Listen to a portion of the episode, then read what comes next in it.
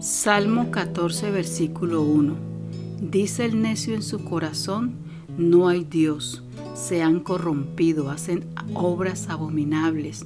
No hay quien haga el bien. Este salmo se repite en el Salmo 53 y vemos a David mencionando a los necios quienes se definen como aquellos que viven como si no existiera Dios.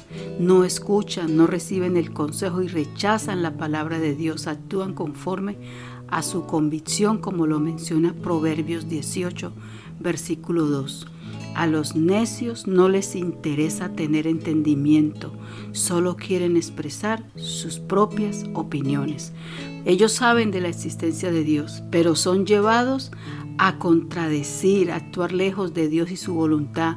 Son un conjunto de hombres y mujeres que exhiben este carácter corrupto, necio, carecen de entendimiento. De estos son los que habla el apóstol Pablo en Romanos 4, versículo 18. Teniendo el entendimiento entenebrecido, ajenos de la vida de Dios por la ignorancia que en ellos hay, por la dureza de su corazón. La ignorancia y falta de entendimiento del hombre es un problema del corazón.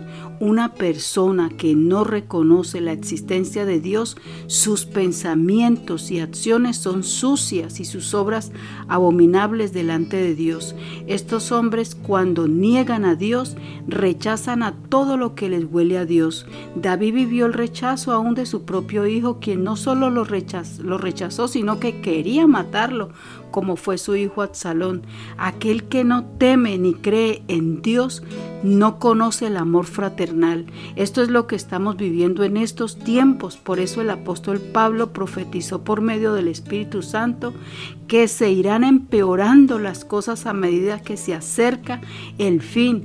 En segunda de Timoteo 3 habla del carácter de los hombres en los postreros días y ahí Pablo menciona una lista de pecados que tienen su raíz en el amor propio, amando el dinero, amando los placeres de este mundo, amando solo lo suyo, sin afecto natural, dice las escrituras. Dice las sagradas escrituras también que evitemos a estos necios porque irán de mal en peor.